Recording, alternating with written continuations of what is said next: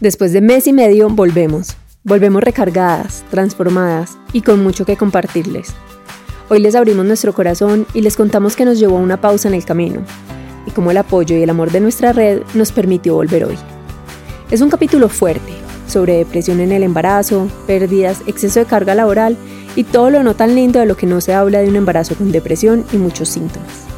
Óyelo con cautela, pero sobre todo con mucho amor y empatía no es fácil abrir nuestras vidas y nuestro corazón, mostrar nuestra vulnerabilidad y menos hacerlo de una manera coherente.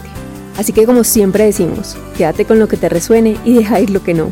Bienvenidas de nuevo y gracias por tanto amor y paciencia. Creemos que hay tantas formas correctas de ser mamás como mamás en el mundo. Creemos en el poder de abrazar el caos para perdernos y volvernos a encontrar. Creemos que se vale pensar diferente.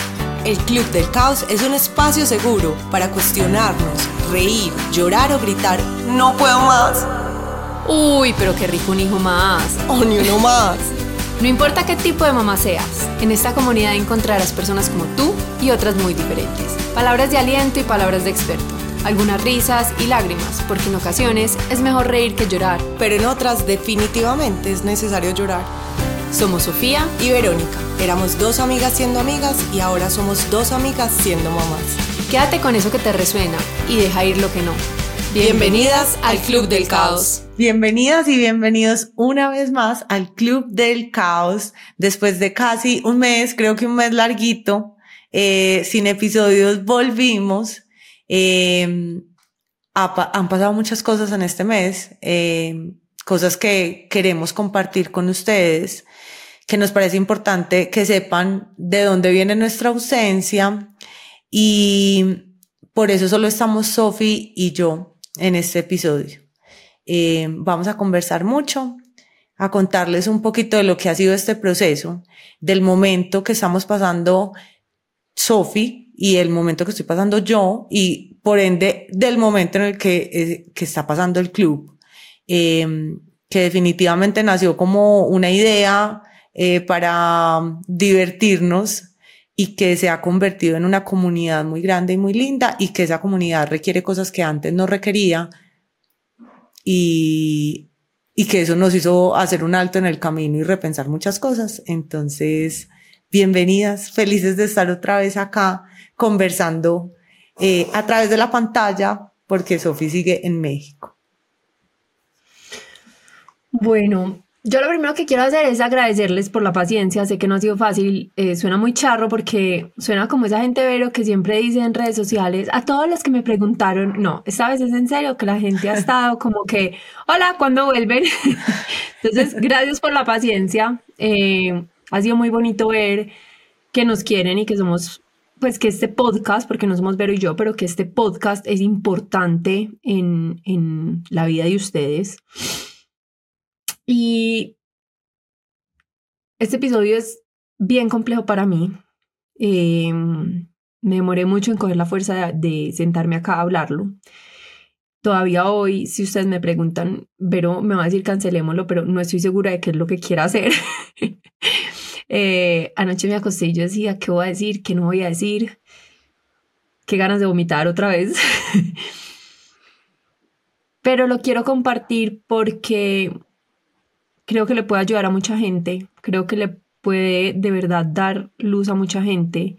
E incluso hace dos días, Vero, que por primera vez lo compartí con eh, el grupo de apoyo del Club del Caos. Ya les voy a contar qué es el grupo de apoyo y por qué no lo hemos vuelto a hacer, perdón. Todo el mundo nos ha estado preguntando cómo participo. Tengo, Vero, en este momento dice 80 personas esperando participar del club del, del, grupo de apoyo, pero ya les voy a contar qué es eso. Pero el día que lo conté, somos 30 mamás y tres me escribieron que estaban pasando por algo similar, ya fuera por un tema o por el otro del que vamos a hablar hoy.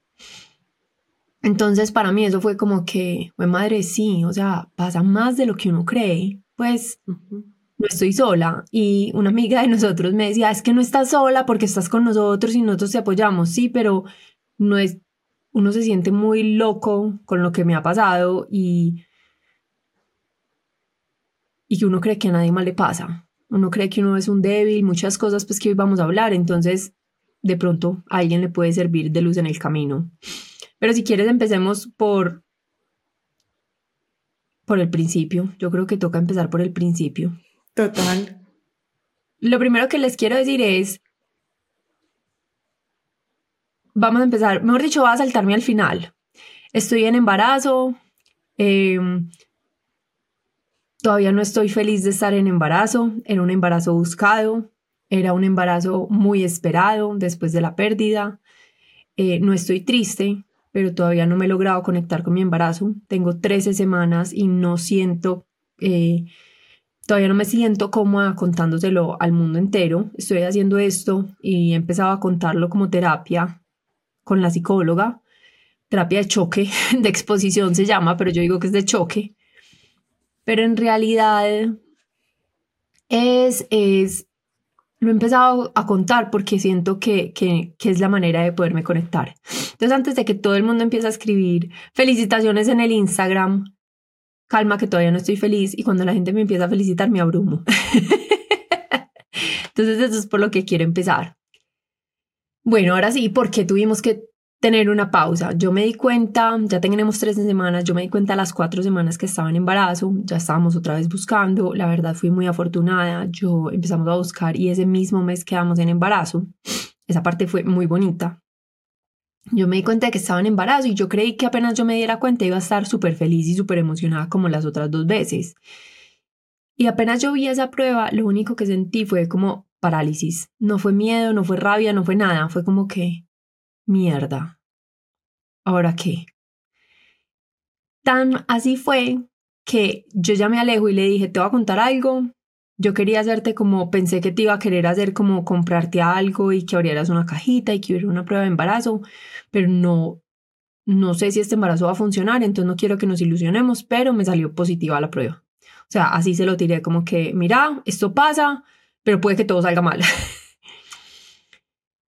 Y eso es lo primero que a uno le da muy duro, porque hay mucha gente que se da cuenta que, quiere, que no quería estar en embarazo, como Caro Parchita, y le sale la prueba, entonces sabe por qué se siente mal. Pero cuando uno ha buscado tanto algo, uno dice, mierda, porque no me siento feliz. Y a partir de ahí empezó, eh, seguimos grabando episodios, en esa parte yo estaba bien, todavía no estaba maluca, eh, tenía mucho susto de perderlo. Y es un susto que uno no siente como dolor de estómago, como el susto normalmente, pero es un susto que yo simplemente no era capaz de sentirme feliz y no permitía que, estar feliz. No le contamos a nadie, le conté a mi mamá porque estaba acá en ese momento y el resto le dije, mami, no te alegres, no me preguntes que cómo estoy, no me preguntes nada, simplemente como que vivamos el momento. Entonces, fui a la ecografía de las seis semanas, oímos, de las siete semanas, oímos el corazón, todo estaba bien.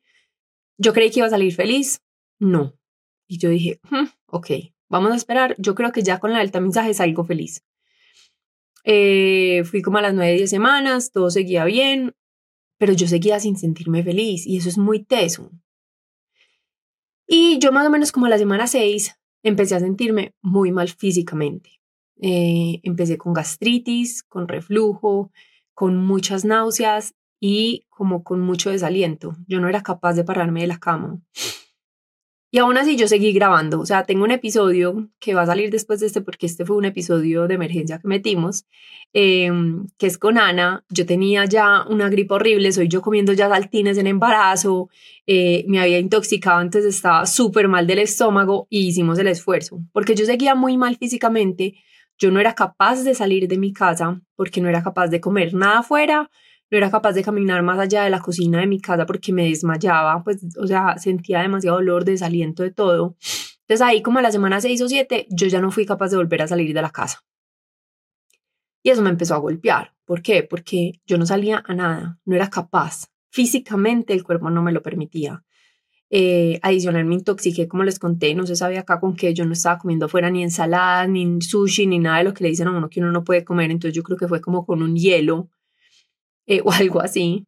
Me intoxiqué, entonces además terminé en el hospital intoxicada, eso me empeoró la gastritis, me empeoró el reflujo, eh, me empeoró la sinusitis porque a mí el reflujo me da eh, como consecuencia sinusitis. Entonces yo estaba literalmente llevada. Vero se ríe, pero pues yo ya no tenía voz. Pero se ríe, pero yo ya no tenía voz, yo de verdad me sentía físicamente muy mal y no podía salir de mi casa. Y ahí yo empecé como que, Vero, tenemos que grabar suave porque yo ya no soy capaz como, estoy, estoy como mal. Empezamos a tener problemas en la casa en que empezó a salir, esto es muy charro, empezó a salir popó por los lavamanos cuando llovía.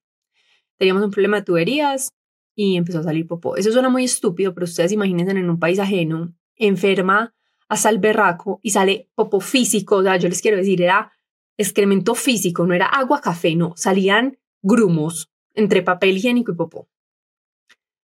Es lo más cochino que yo he visto, o sea, gas y uno con náuseas y limpiando el mierdero. Fue muy trágico. Y finalmente yo me empecé a sentir muy bajita. Yo les quiero compartir como que empecé a sentir. Yo empecé a sentir que ya no era capaz de conectarme con la vida. ¿Cierto? Yo empecé a sentir que la vida me estaba quedando grande, se me estaba volviendo todo un mundo, eh, estaba mamada de estar enferma y de no poderme levantar de la cama, o sea, me vi todas las series y películas que hay en todos los eh, cosas de streaming del mundo. Y me empecé a abrumar porque me sentía muy mal, no podía estar con Agus, yo no era capaz de llevarla al kinder, la tenía que llevar mi mamá o la niñera. El fin de semana Alejo salía solo con Agus, entonces salían a desayunar o a almorzar como para sacar a Agus de la casa. Yo no era capaz de pararme a jugar con Agus, entonces uno empieza la culpa, uno empieza a estar cansado de estar enfermo y uno empieza a sentir como muchas cosas negativas y yo empecé a sentir que yo me estaba hundiendo, hundiendo, hundiendo pero no me daba cuenta que me estaba hundiendo, simplemente era muy triste y me empecé como a desconectar de todo. ¿Por qué? Porque llegó un punto en que nada me generaba ni felicidad ni tristeza, todo me daba igual.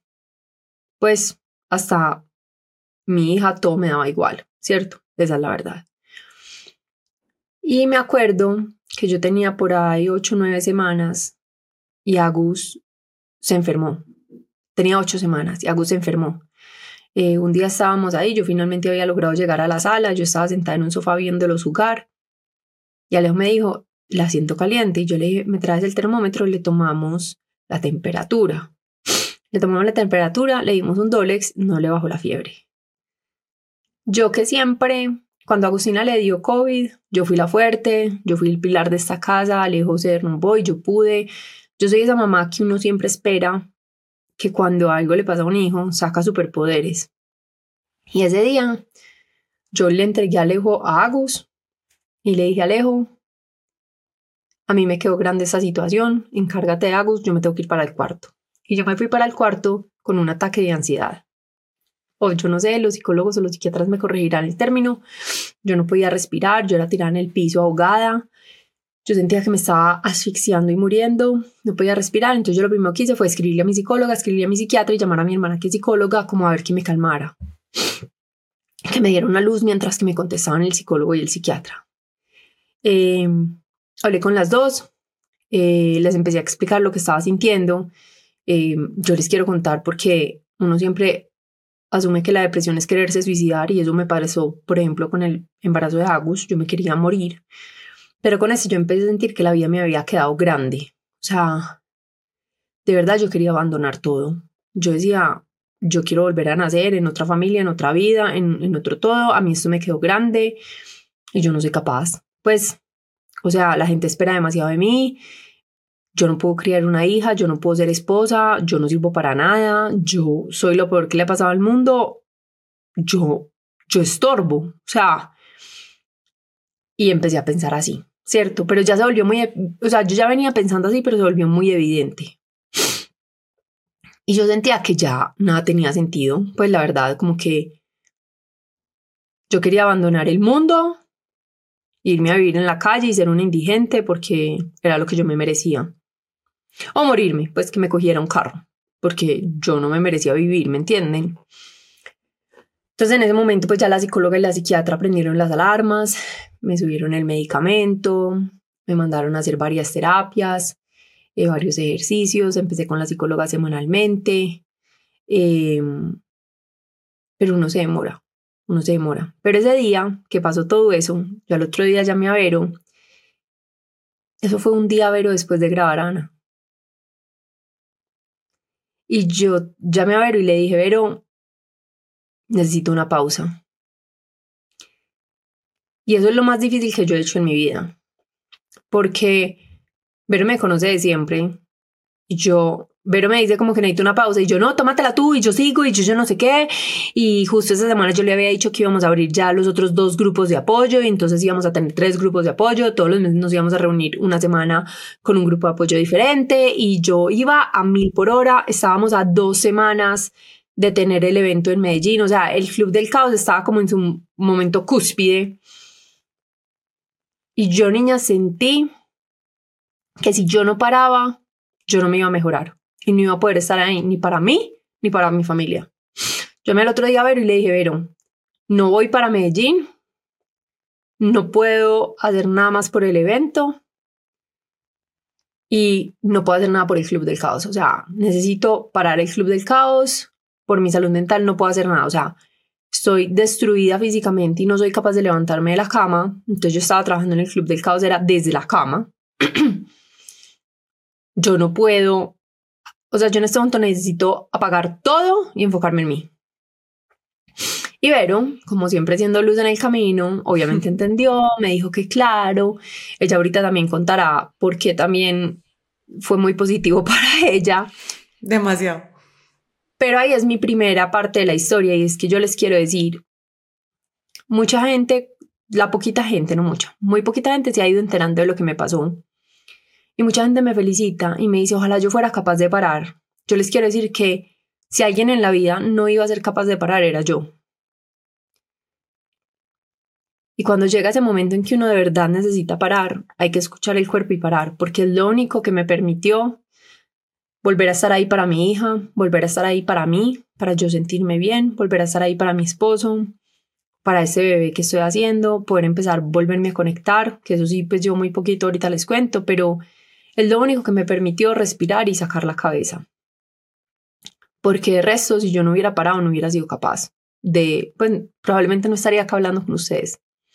O sea, hubiera terminado en un hospital psiquiátrico o peor, porque de verdad mm, ya estaba tocando fondo. Pues yo ese día toqué fondo y vi la vi negra. Entonces, lo primero es aprendan a levantar la mano cuando tienen que parar. No hay nada más importante que la salud de uno física y mental. Y lo segundo es que ojalá tengan socios con los que puedan hablar como yo con Vero y o que cuando ustedes sean el socio que esté al otro lado entiendan porque la gente a veces se tiene que priorizar. A mí hay una cosa, Vero, que cuando la gente me dice tan tesa como hiciste, no crean. Yo todos los días me levanto y digo, soy una floja, se los, quiero, se los digo así, o sea, y, no empiezan a pensar como que no te trates tan mal, no. Yo ya me bajo y dejo que ese pensamiento pase, pero ahí aparece. Eso es una floja, como hace la gente que no tiene plata y que tiene que levantarse todos los días a trabajar y no tendría excusa para tomarse un tiempo.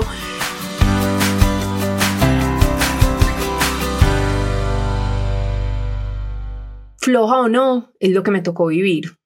A alguien en otras circunstancias que le pase esto mismo, tendrá que afrontarlo de otras maneras. Ojalá el mundo cambiara y el gobierno cambiara para que la salud mental haga parte de la salud prioritaria y así como vos te incapacitan por una cosa, te pudieran incapacitar por esto y ojalá el seguro le cubriera a uno las citas psicológicas, porque yo soy una eso es otra cosa, pero yo soy una privilegiada que puedo pagar psicóloga la semana, cada vez semana. A vos el seguro te da un psicólogo como cada seis meses.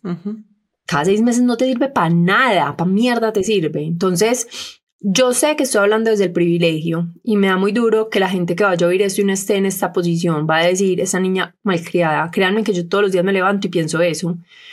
Pero también todos los días me levanto y me voy a morir y digo, yo tampoco escogí la vida que me tocó. ¿Cierto? Ni tampoco me la gané. Mi esposo trabaja muy duro y yo trabajé muy duro antes. Em, entonces hay beneficios, hay privilegios, pero también hay trabajo, pero dentro de lo que me está tocando vivir, por lo menos me prioricé, por lo menos estoy compartiéndolo para darle una voz a la salud mental y a saber parar o a saber priorizarse. Y priorizarse para mí fue esto, pero también para alguien puede ser, em, no sé, separarse, porque lo digo así, hay mucha gente que de verdad está en una relación muy tóxica y entonces priorizarse, separarse, o sea, es pensar primero también, ponerse uno darse uno importancia. Entonces esa es la primera parte que yo quería como compartir. Pero me entendió y ahí fue que paramos el Club del Caos, pero el Club del Caos lleva parado como dos meses, mes y medio, dos meses. Sí, ya, yo, yo, creo que cumplimos los dos meses, o sea, en el momento en que salga este episodio creería que cumple los dos meses. Y ahora que lo decías, para mí fue muy distinto, eh, es una historia diferente, pero comparte también como esa resistencia a, a dejar y a uno parar. Eh, pero definitivamente yo tampoco estaba bien, estaba en caos. Eh, laboralmente mi empresa me estaba exigiendo mucho eh, y el tiempito que me quedaba yo lo quería pasar con mis hijos, con mi esposo, con mis amigas, eh, pero no tenía energía para el club. Y hubo algo que yo le dije a Sofía en todas las conversaciones que hemos tenido durante este tiempo y es, eh, yo quiero que el club no sea tengo, sino quiero. Y así creamos el club como el lugar donde queríamos estar y no donde teníamos que estar. Y en un momento, en ese momento, a mí se me convirtió en un tengo. Eh, la semana pasada que estábamos planeando grabaciones, yo le dije, qué delicia, voy a grabar. Y Sofía me preguntó, ¿en algún momento perdiste las ganas? Y yo le dije, más que las ganas, no me importaba, pues no sentía como esa emoción de, qué rico, hoy es grabación, sino tengo que grabar. Y en esas eh, en esa eh, intención de Sofi de crecer el club, porque definitivamente Sofi le ha metido demasiada energía a este proyecto y y yo era la que la frenaba, yo era como, no, no, no, espérate. Eh, y me acuerdo mucho de esa semana en que iban a salir los tres grupos que yo le dije, Sofía, yo no soy capaz. O sea, con la energía que yo tengo disponible en este momento, no soy capaz de estar en un grupo más. Eh, los puedes crear tú, hazlos, pero yo no me siento capaz. Y ese no sentirme capaz para mí fue muy difícil y fue como, es renunciar a estar. Y le dije, diles a las personas que estén ahí que les mando la mejor energía, pero que finalmente me estoy priorizando porque necesito. Si no, voy a tirarme, eh, pues voy a tirar todo por la ventana, voy a renunciar a todo y va a llegar un día en que te diga, Sofía, no quiero más el club del caos y no quiero que ese día llegue. La sincronía, ustedes saben que yo creo en la sincronía divina, creo que es perfecto y estábamos en el mismo momento. Las dos necesitábamos una pausa. Sofía en ese momento me dijo, yo soy capaz, yo lo soporto y pasaron cosas que después hicieron cambiar ese, ese, ese, pues como esa opción o ese camino. Y es bonito lo que decía ahorita Sofía, encontrar soporte en la otra, sea cual sea la decisión, sea continuar o sea parar, que la otra persona que está ahí acompañándote te diga, está bien, yo puedo continuar o está bien, podemos parar. Eso es lo mejor. Y Sofi, te agradezco por en ese momento darme la oportunidad de decir, vení, yo me quedo con esto y continúa tú con el resto. Y también eh, por tener valentía al compartir esta historia, porque, porque es darle voz a voces que normalmente son muy silenciadas. Y ahora que hablabas de ese discurso interno, es algo que me ha acompañado mucho esta semana em, y es lo que nos decimos todo el tiempo. Y no es algo que controlemos, o sea, uno no puede decidir no decirse eso. De pronto lo que podemos hacer si estamos bien desde nuestra salud mental es qué voy a hacer con ese pensamiento. Esa decisión es la que tenemos nosotros, pero el pensamiento no lo podemos controlar. Pero sabes que yo voy a compartir y acá en este episodio, pero tienen que mirar por favor abajo en Spotify los comentarios, porque me han pedido muchas cosas que están ahí en los comentarios o en la descripción en Instagram también sale. Les voy a dejar el nombre de mi psicóloga, eh, de mi psiquiatra, de todo el que me ha ayudado en este momento. Pero les voy a decir, pero a mí, ¿qué venía mi psiquiatra trabajándome que me sirve para eso? Hacer el ejercicio, yo te voy a poner con lo que a mí me funciona, vos pensar en lo que quieras.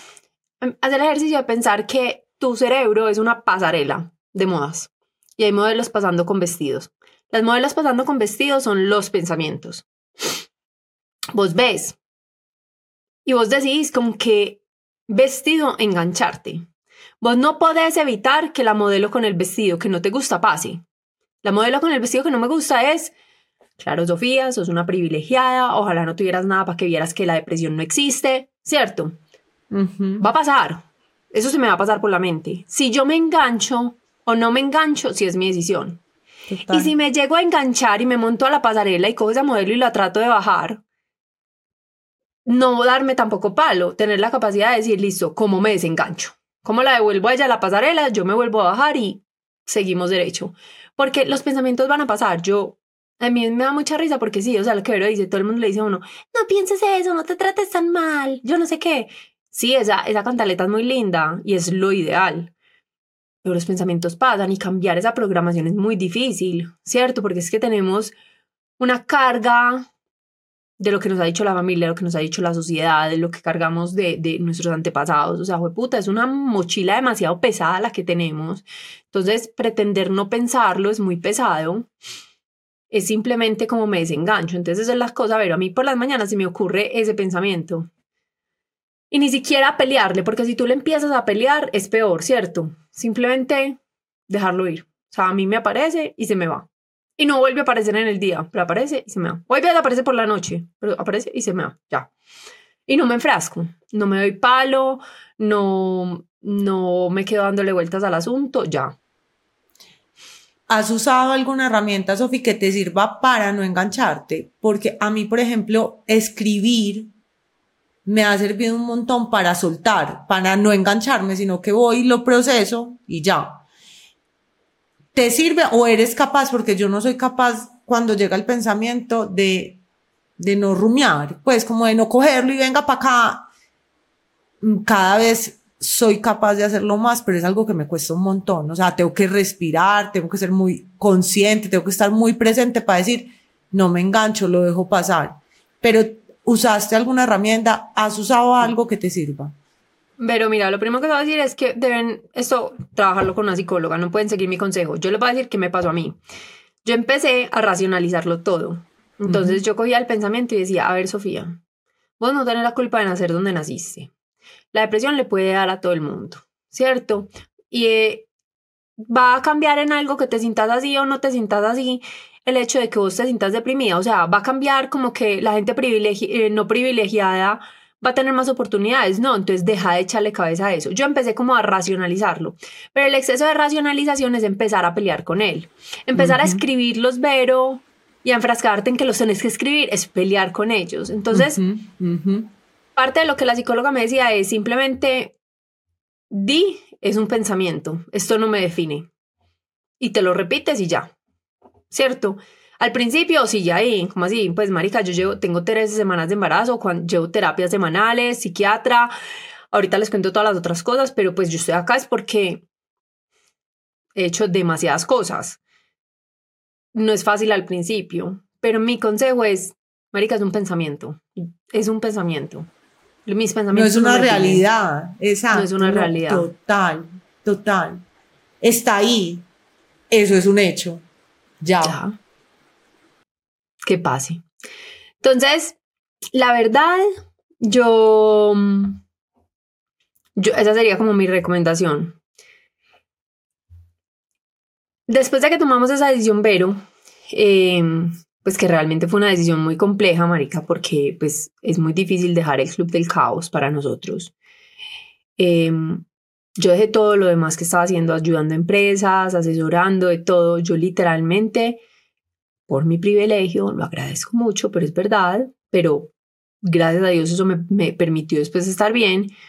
Pude literalmente, hagan de cuenta que hice un retiro, o sea, yo me sentía a ver televisión, hacer mis terapias, no podía comer nada, o sea, yo por dos meses y medio comí solo sándwich derretido de queso, gelatina y sandía y agua.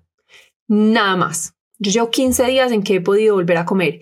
Llevo dos días en que la Coca-Cola no me abre un hueco en el estómago. Me he tomado dos Coca-Colas, una al día. Eh, porque el resto yo no podía hacer nada, nada. Todo me caía mal. Todo me daba gastritis o me daba reflujo o me daba náuseas. Punto. O dolor de cabeza. Entonces, yo ahí dije como que, marica, si no estoy comiendo, ah, bueno, me dio insomnio, entonces, pero yo no dormía, yo me levantaba toda la noche a ver televisión porque mi cerebro no se apagaba. Yo me acuerdo que hay varias noches que dormí máximo dos horas, o sea, lograba dormir de 12 a 2 y ya. Y era muy pesado, eso empieza también. El peor enemigo de la salud mental es no dormir. Em, entonces ahí decidimos tomarnos ese tiempo. Yo hice mucha terapia. Yo estuve con la psicóloga, con la psiquiatra. Em, volví a traer a mi mamá que ya se había devuelto porque yo no era capaz de la maluquera. Y también eh, busqué ayuda con una médica integralista que yo tengo en Medellín. Ella me hizo una cita virtual. Ella hace acupuntura, hace muchas cosas. Es una médica de Vero y mía, que en realidad fue la médica que nos hizo el, el Día de la Madre, nos hizo una meditación.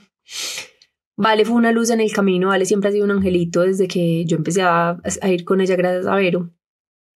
Y Vale eh, me puso a hacer un ejercicio que Vero la verdad también me ayudó mucho. Es, de los ejercicios que más me ha ayudado y era todos los días, durante 5 o 10 minuticos que tuviera, eh, bañándome, lo que fuera, repetirme, yo me siento, no yo soy, sino yo me siento.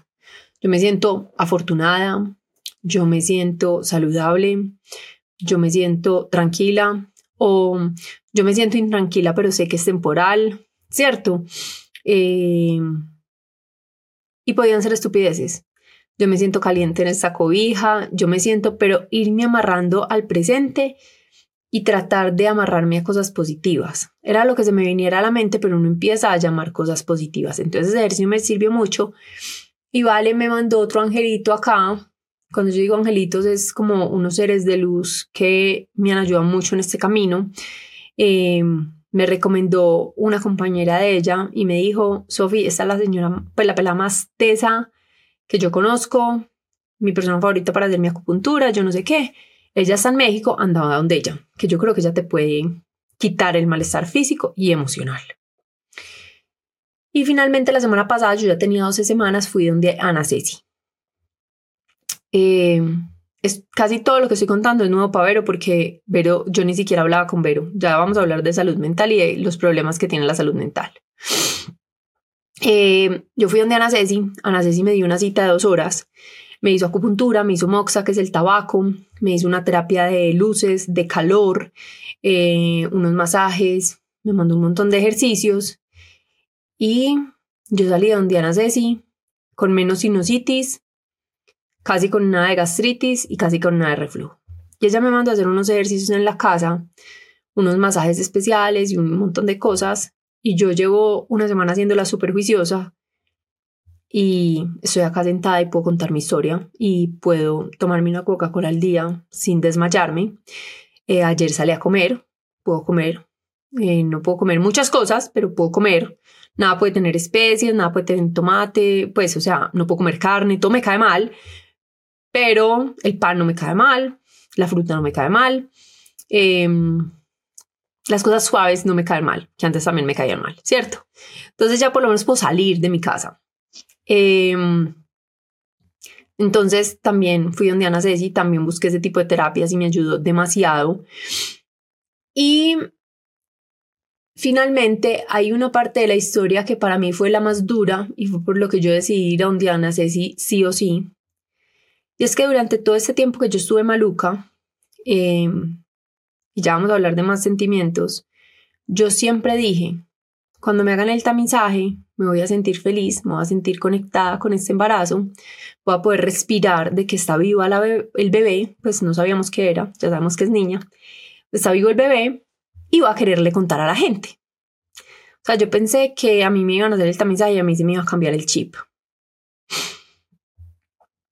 Yo vi el tamizaje, el doctor empezó a decirme como tiene la cabeza bien, tiene yo no sé qué. Yo lo paré en seco y le dije, doctor, el corazón. Yo solo necesito oír el corazón. Entonces Alejo se murió de la risa y me dijo, pero no lo ves ahí latiendo, se ve que late. Y yo, pónganme el corazón, que yo necesito oír el corazón. Como una loca. Me pusieron el corazón. Mm, se me bajó la ansiedad. Pero niñas, yo no le quería contar a nadie. Yo salí de la cita y Alejo estaba feliz ya podemos descansar. Y yo, Alejo, perdón, pues yo te quiero decir algo. Me alegra mucho tu felicidad, pero yo no le quiero contar a nadie. Y yo no estoy feliz. No estoy triste, pero yo no estoy feliz. Todavía no me siento conectada, todavía no creo que vaya a estar bien nada. Y a diferencia del embarazo pasado, yo no siento que vaya que haya algo malo, que yo en el embarazo pasado desde el día uno le dije, a ver, eso no está funcionando, ese embarazo no va a funcionar, no, yo esta vez no creo eso, simplemente es un miedo paralizante, es una incapacidad de conectarme por miedo a sufrir, como quien dice, si yo no me conecto con ese embarazo y lo pierdo, no voy a sufrir, que es una falacia de un tamaño enorme, pero yo siento que cuando ya con terapia y hablando con la psiquiatra, esto es la conclusión a la que llegamos. Entonces yo salí allá y yo salí muy triste, porque Imagínense ustedes finalmente salir del tamizaje, que les digan que el bebé está perfecto, que es el sueño de casi todas las mamás, y ustedes salir y decir, hijo puta, yo no estoy feliz. Yo no me siento feliz, yo no me siento tranquila y yo no le quiero contar a nadie que estoy en embarazo. En ese momento sabían mis papás y mis hermanas, los papás de Alejo y las hermanas. Ese día le contamos a los amigos de nosotros. Sabía Vero por obvios motivos. Y sabían dos amigos más. Ya, no queríamos contarle a nadie porque yo siento, porque lo quiero decir, todavía lo siento, estoy luchándolo y parte de la terapia con la psicóloga y la psiquiatra es afrontar eso. Pero yo siento que hay gente en el mundo que no se alegra por el bien de uno y que no le manda la mejor energía, entonces yo siento que si yo cuento, algo le va a pasar al bebé. Porque si se acuerdan, la vez pasada, justo el día que salió el episodio en el que yo les contaba que estaba en embarazo, fue el día que perdí el bebé. Entonces, para mí inconscientemente, contar que estoy en embarazo está relacionado con que el bebé se muera. Entonces, yo no quería contar. Y ese día que yo me seguía sintiendo triste, que yo llegué a la casa con una culpa enorme, yo decía, este bebé va a salir súper mal porque se siente rechazado por su mamá yo dije, necesito más ayuda que la que estoy teniendo, o sea, necesito ir una milla extra buscando ayuda porque estoy mal. Y ahí fue donde llegué donde Ana Ceci. He hecho mucha terapia.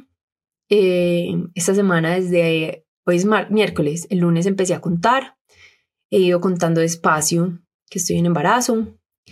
Eh, otra cosa por la que no me gustaba contar que estaba en embarazo es porque lo primero que hace la gente es felicitarte y yo quiero decir, los entiendo, no estoy juzgando, yo claramente entiendo uno por qué felicita a alguien en embarazo, pero para mí que me felicitaran era una presión, la hijo puta.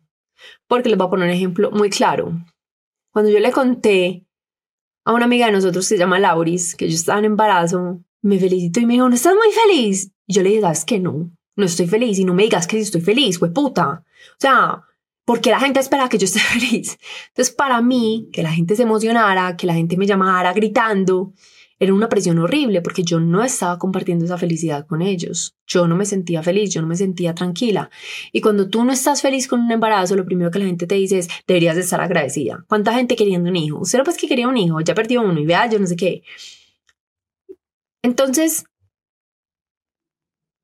yo por eso no quería contar. Sea, para mí contar tenía esas dos implicaciones que eran tremendamente negativas.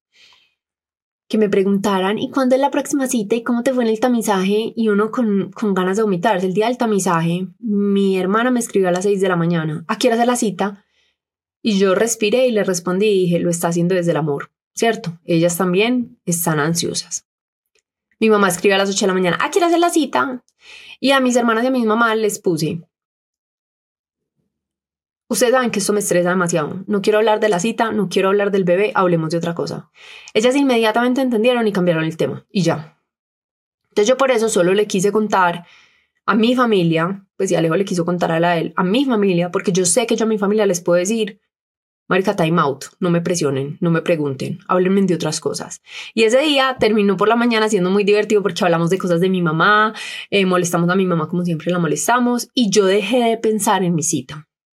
Entonces, por eso tampoco quería contar, porque es que yo me empezaba a sentir presionada por eso.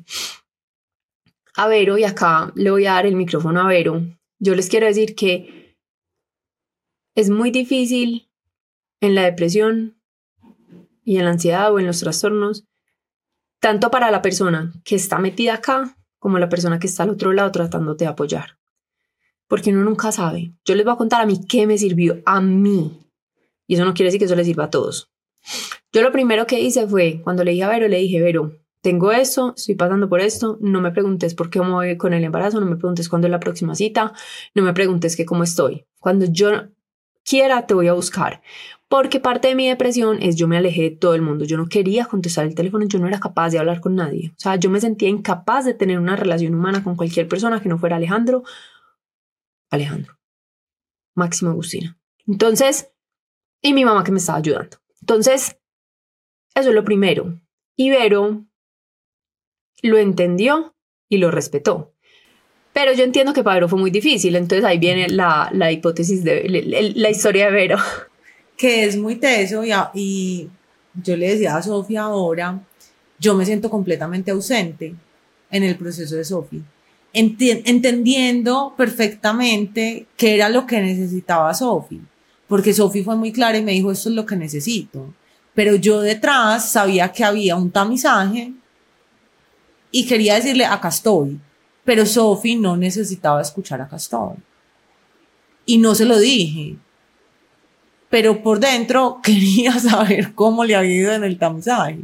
Y Sophie me escribió ese día por la tarde noche, me dijo, me fue bien, pero no estoy feliz. Ya. Y yo quería, yo creo que las que nos escuchan constantemente me conocen ¿Cómo te sientes? Acá estoy para ti. Puedes decirme cualquier cosa que sientes. Yo simplemente le dije, está bien, no, está, no estar feliz. Pero yo le quería decir un millón de cosas y quería con un avión ir a abrazarla y a abrazar a Alejo y cargar a Agustina, pero es muy difícil y ahí es donde uno se tiene que priorizar. Pero cuando hay una persona pues como importante para la vida de uno, también es importante priorizar a esa persona. Y hay que saber y entender esos límites y permitirlos desde el amor. Pero es muy teso, es muy teso, porque si ustedes me preguntan a mí, yo digo, soy la peor amiga, la más ausente, o sea, no hago una sola pregunta y quiero hacerlas todas, pero también cuando escucho a Sofi digo, lo estoy haciendo bien, pero es una línea, es una línea muy delgada y muy difícil y creo que que se necesita empatía eh, y que se necesitan conversaciones sinceras para poder como construir esos acuerdos. Eh, yo sé que Sofía sabía que yo estaba ahí, porque yo se lo dije, le dije, ahí voy a estar en silencio y cuando tú me necesites, levántame la mano. Ahora precisamente le estaba diciendo, cuando pueda volver a hacer, cuando puedas aguantar mi intensidad, eh, y mis preguntas y, y, y lo que tengo para darte, levántame la mano, porque no quiero ser invasiva y quiero respetar tu espacio. Pero quiero que sepas que cuando ya estés lista, yo también estoy lista. Entonces, eh, es como tener esas conversaciones, niñas, y construir relaciones donde podemos hablar de temas difíciles, porque decir, paremos el, el caos, no es, un, no es sencillo, no es fácil. Eh, porque decir no quiero que me preguntes por mi bebé ni por cómo estoy no es fácil. Em, pero creo que lo hemos logrado porque sabemos que en la otra hemos encontrado siempre como un lugar seguro donde nos aceptan. Beri, ¿sabes qué? Hay una cosa muy tesa. Yo en estos días estaba hablando con una amiga y ella me decía, yo quiero ser como tú, yo tengo mucho que aprender de ti. Y yo me reía como que, marica, no tengo nada que aprender de mí. O sea, y yo le decía mucho, no creas que yo siempre fui así, y Vero lo sabe. Yo toda mi vida fui una people pleaser. Yo no sabía decir yo qué quería, es que yo no sabía yo qué quería, porque yo siempre puse a todo el mundo por encima mío. Y yo tuve una relación que fue como donde toqué fondo, porque yo puse a esa persona y permití que me pasaran por encima 800 veces y yo no existía. Mis gustos eran los de esa persona, todo giraba en torno a esa persona. Pero yo he ido aprendiendo con la vida, que la vida me lo ha enseñado a patadas, que ese no es el camino. Entonces, por ejemplo, en el embarazo pasado, yo no fui capaz, yo conté de una, y no fui capaz de decirle a la gente, no me pregunten. Entonces todo el mundo me preguntaba y yo decía, ay, gracias, sí, pero yo estaba descompuesta internamente, quería vomitar y todo el mundo preguntándome y cada que me preguntaban por las ecografías en el embarazo pasado, yo quería, yo me sentaba a llorar, literalmente me sentaba a llorar, porque yo estaba muy estresada y eso me sumaba estrés. Entonces yo el embarazo pasado, pero no te dije, dame espacio, no me preguntes. No, no, cero. Porque no lo hice. Lo hice ya porque ya aprendí, marica, si no les digo que no me pregunten, voy a terminar el manicomio. Entonces uno va aprendiendo. No es fácil hacerlo. No todo el mundo te lo va a entender.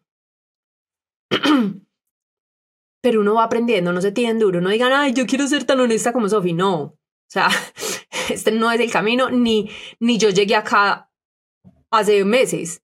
O sea, hace cuatro meses que tuve una, bueno, no, ya, fue en marzo. En marzo que tuve la pérdida, yo no dije lo que necesitaba. Esta vez lo estoy diciendo. Porque además en marzo yo no sabía qué necesitaba. Yo empecé a sentirme mal cuando la gente me preguntaba y yo no entendía por qué. Entonces uno va aprendiendo, ¿cierto? Y lo otro es, pero también es muy teso porque es que nos enseñaron toda la vida que cuando alguien está triste, tú ahí mismo tienes que estar ahí y si no eres un mal amigo. Eso fue lo que nos enseñaron.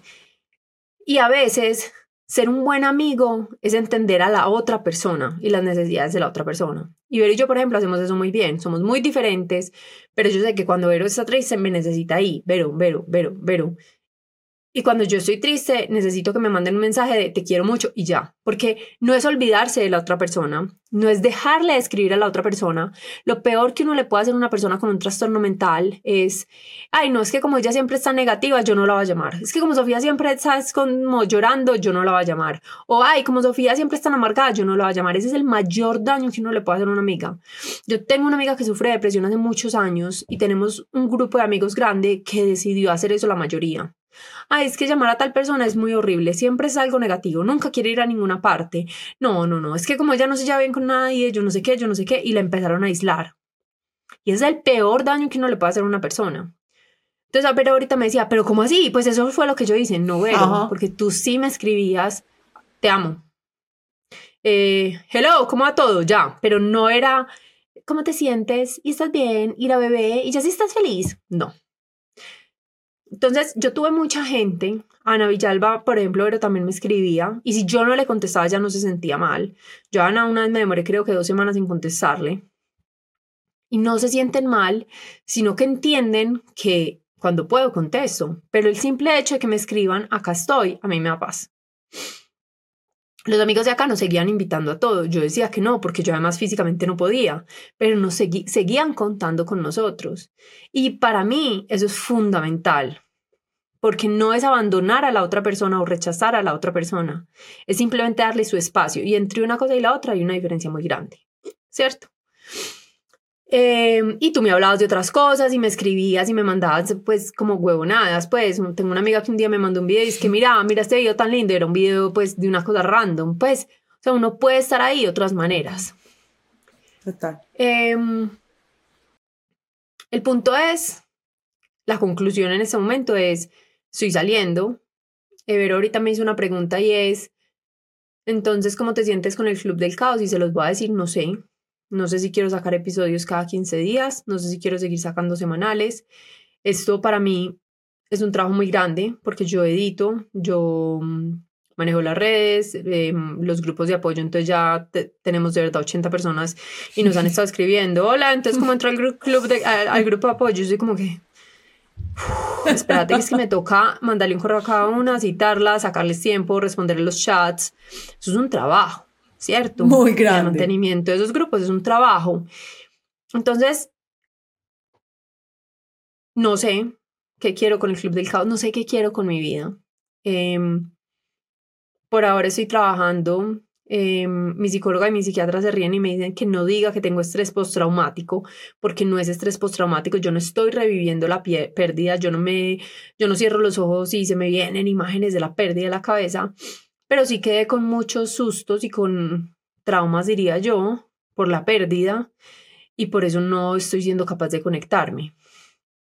Em, llevo tres días en que estoy contando, estoy tratando de hablarle a la bebé que es niña. Em, el miedo no se va y es más, ya que me estoy conectando, ya tengo mucho más miedo. Entonces, por ejemplo, hoy estoy, se los digo así, estoy empanicado y todo el día solo he pensado eh, el latido del corazón, eh, ¿será que está muerta? ¿Será que está viva? Dios mío, ¿cómo hago para oírle el corazón y saber que está viva? Eh, tengo demasiado cólico hace tres días, fue puta, ¿qué estará pasando? Entonces, sí, le abrí la puerta a esa incomodidad de tener mucho susto, pero como me dijo la psiquiatra, si llegas a tener una pérdida no te va a doler menos por no haberte conectado. No te va a doler menos. Entonces estoy tratando de abrazar mis sentimientos y mi incomodidad. No es fácil, pero en este momento pero mi, mi mayor trabajo es seguir trabajando en mí, porque el malestar físico ya se me ha ido mejorando enormemente. Yo digo que yo llegué a estar de 1 a 100, 100 siendo el normal de uno, no bien, sino el normal de uno, y uno siendo muerto, pues o cero siendo muerto. ¿En qué nivel estaba? Yo llegué a estar en 5% de mi energía vital. Yo estuve mucho tiempo en 5, yo de verdad creí que me iba a morir.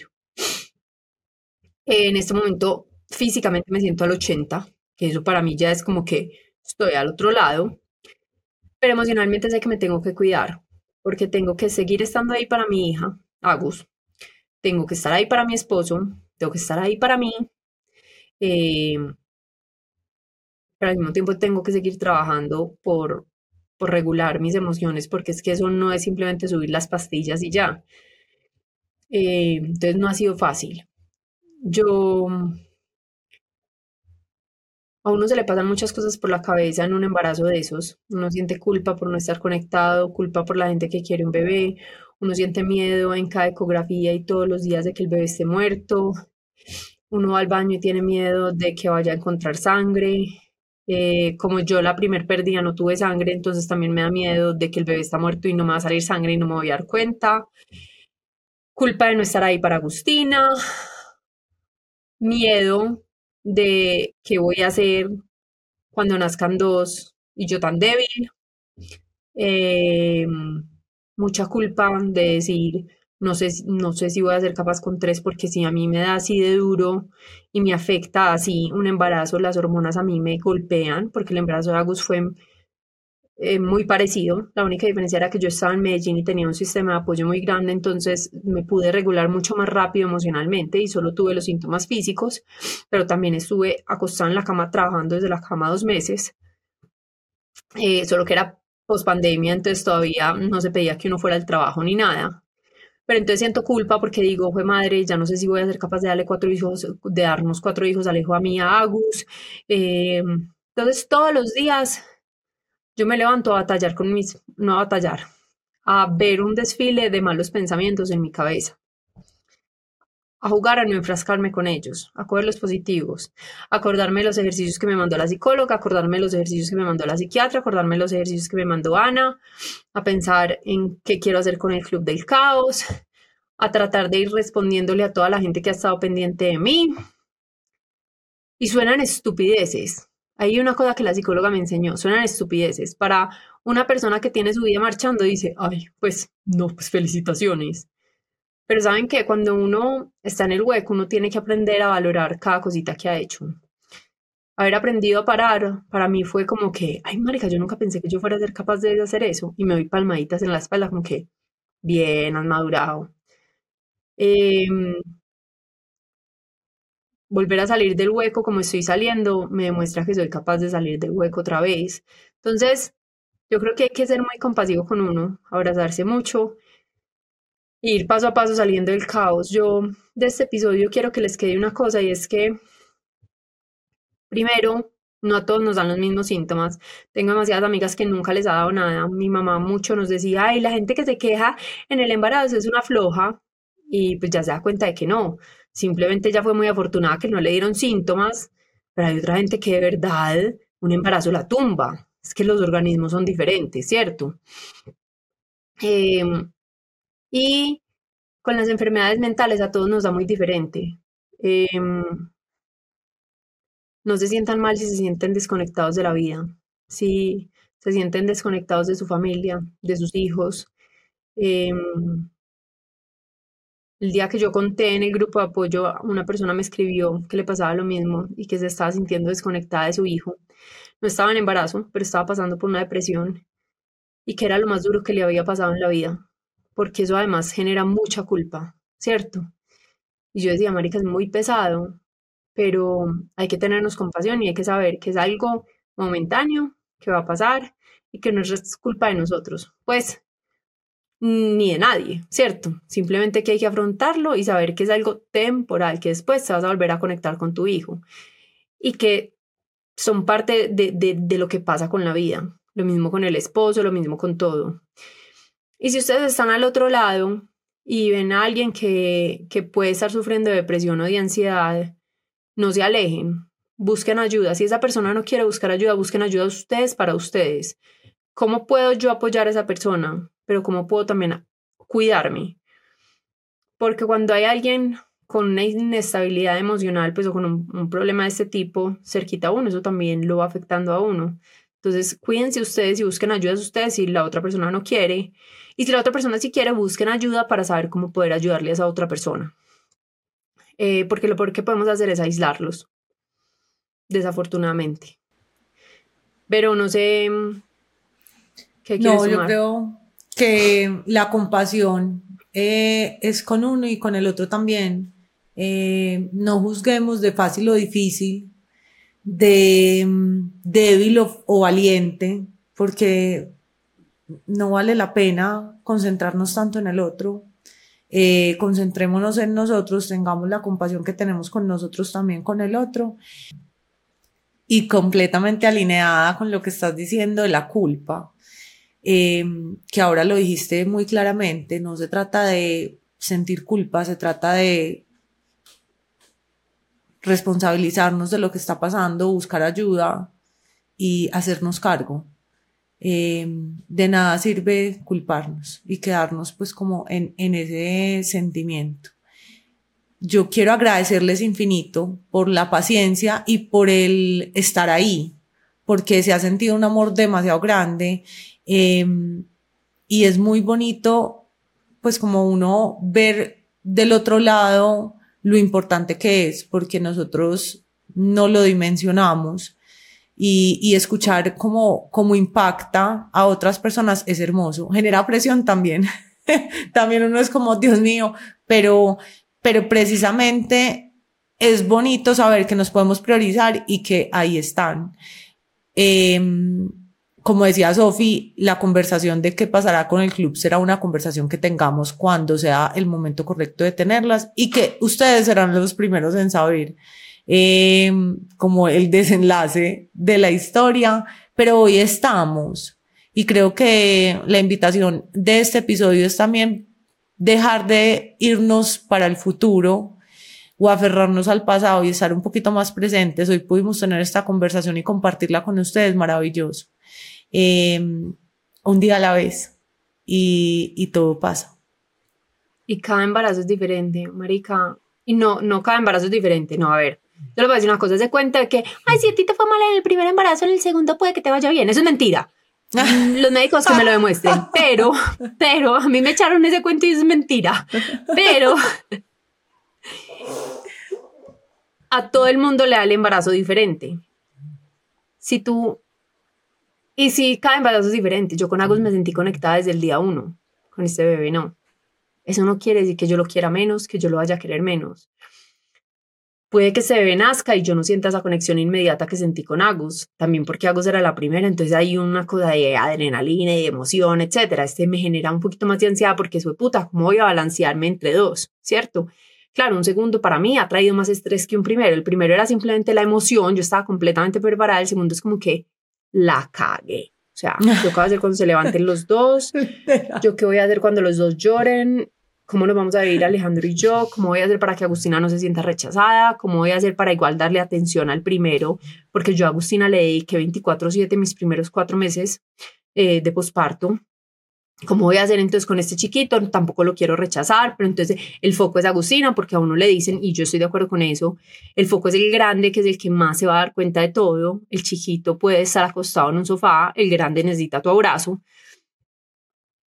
Entonces, para mí esto ha sido completamente abrumador, pero está bien.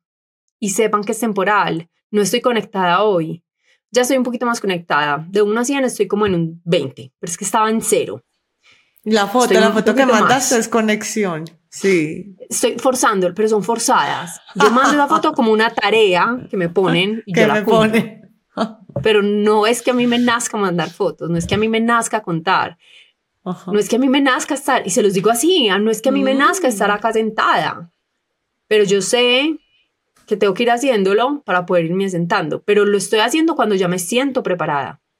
Yo hace una semana no me hubiera sentado a contarlo así, la psicóloga me dijera que tenía que hacerlo. Yo hubiera dicho, nana y cucas, no. porque yo sé que necesito, sé que en este momento que ya estoy sacando la cabeza, puede ser el momento. También pasa que con Agus yo supe que a mí me dio depresión los primeros tres meses y los, el segundo y el tercer trimestre fueron mágicos. Todo me importaba un culo, yo era feliz, yo era un unicornio que poposeaba arcoíris y estrellas. Entonces, yo estoy enfocada en eso, como que puede que eso me vuelva a pasar en eso. Entonces, vamos, vamos, me voy a conectar y voy con toda. Pero si no me conecto, puede que me conecte después, puede que me conecte cuando nazca. Con seguridad, yo me voy a conectar con mi hijo, porque es que yo soy muy maternal. Yo soy muy buena mamá, yo estoy preparada y yo sé que yo quiero tener ese hijo, que es una cosa que es importante. Yo sé que yo quiero tener esta niña. Yo sé, estoy 100% segura. Entonces, yo sé que en algún momento esto va a pasar y que es temporal. Vamos para adelante. Pero sepan que todos los embarazos sí pueden ser diferentes, que no se tiene que sentir lo mismo con una persona, pues que lo que Vero sintió es diferente a lo que yo sentí. Lo que Vero sintió en el segundo embarazo, para Vero fue más fácil el segundo posparto que el primero. Mucho más mi pánico es que yo creo que va a ser al contrario, puede que no, no sé, pero me entiendes, porque ese embarazo me ha dado más duro que el primero. Entonces, tranquilas, marica, ténganse en compasión y empatía y sepan que todo pasa, no pasa por arte de magia, ¿cierto? Hay que buscar ayuda, hay que trabajar en uno. Marica, yo sé que suena mucha presión, pero esa es la vida, ¿cierto? Trabajar en uno. Yo creo que no vinimos acá a trabajar en, en laboralmente todos los días y levantarnos y de 7 a 7 y nada más, sino que yo creo que venimos a trabajar en nosotros y en, y en el mundo más que lo que tenemos que hacer para ganarnos la plata, porque esa es la manera en que funciona la economía y el mundo. Pero necesitamos que es que el foco sea lo otro y que lo que todos los días nos hace vibrar y todos los días nos genera gasolina sea el trabajo en nosotros mismos y en la sociedad. El trabajo que nos toca hacer, pues porque sí, ese, ese es el, dejémoslo más, pasamos mucho tiempo, pero es menos importante. Gracias a todos por la paciencia, por escucharnos. Em, esto más que una explicación, porque no es una explicación de por qué no hemos estado, es compartirles y hacerles una invitación a priorizarse y a cuando tengan que parar. Así que muchas gracias a todos. Esperamos el próximo, no, ya el próximo martes ya tenemos el episodio listo. Eh, por ahora les aseguramos tres episodios. Vamos un día a la vez. Vamos un día a la vez. Y a lo de los grupos de apoyo, eh, ¿cómo funcionan? Era una reunión mensual online, es una reunión mensual online y tenemos un chat en WhatsApp por el que nos apoyamos. ¿Qué pasa? Esa reunión online es liderada por Vero y por mí, dura dos horas, por lo general se terminan alargando, eh, requiere pues que yo cite a todo el mundo, etcétera. Y en el chat pues hablamos mucho y hay que contestar. Tenemos en este momento solo 30 personas por grupo. No vamos a agrandar los grupos porque eso es lo que hace una comunidad. Esas 30 personas ya se conocen, ya saben la historia de la una de la otra. Cuando uno empieza a crecer eso, se vuelve como un grupo de esos de Facebook donde simplemente respondemos dudas genéricas. Entonces, no queremos crecer este grupo. Si en algún momento yo soy capaz, Vero es capaz, de ir agrandando grupos, les juro que a las 80 personas que me han dado su correo, que ustedes saben quiénes son, les voy a ir escribiendo y les voy a ir abriendo cupos. Probablemente nos toque hacer entonces un grupo de 50 o algo así, porque si no, no me va a dar. Pero necesito por lo menos primero retomar ese grupo de apoyo que además durante dos meses ni siquiera hicimos reunión. Entonces, ténganos paciencia. ¿Qué es el grupo de apoyo? Es un grupo en el que conversamos, pero ténganme paciencia, por favor. y las queremos mucho. Nos vemos el próximo martes. Y recuerden que ya otra vez las redes van a estar prendidas, nos pueden seguir en TikTok, nos pueden seguir en Instagram y los videos también están en YouTube.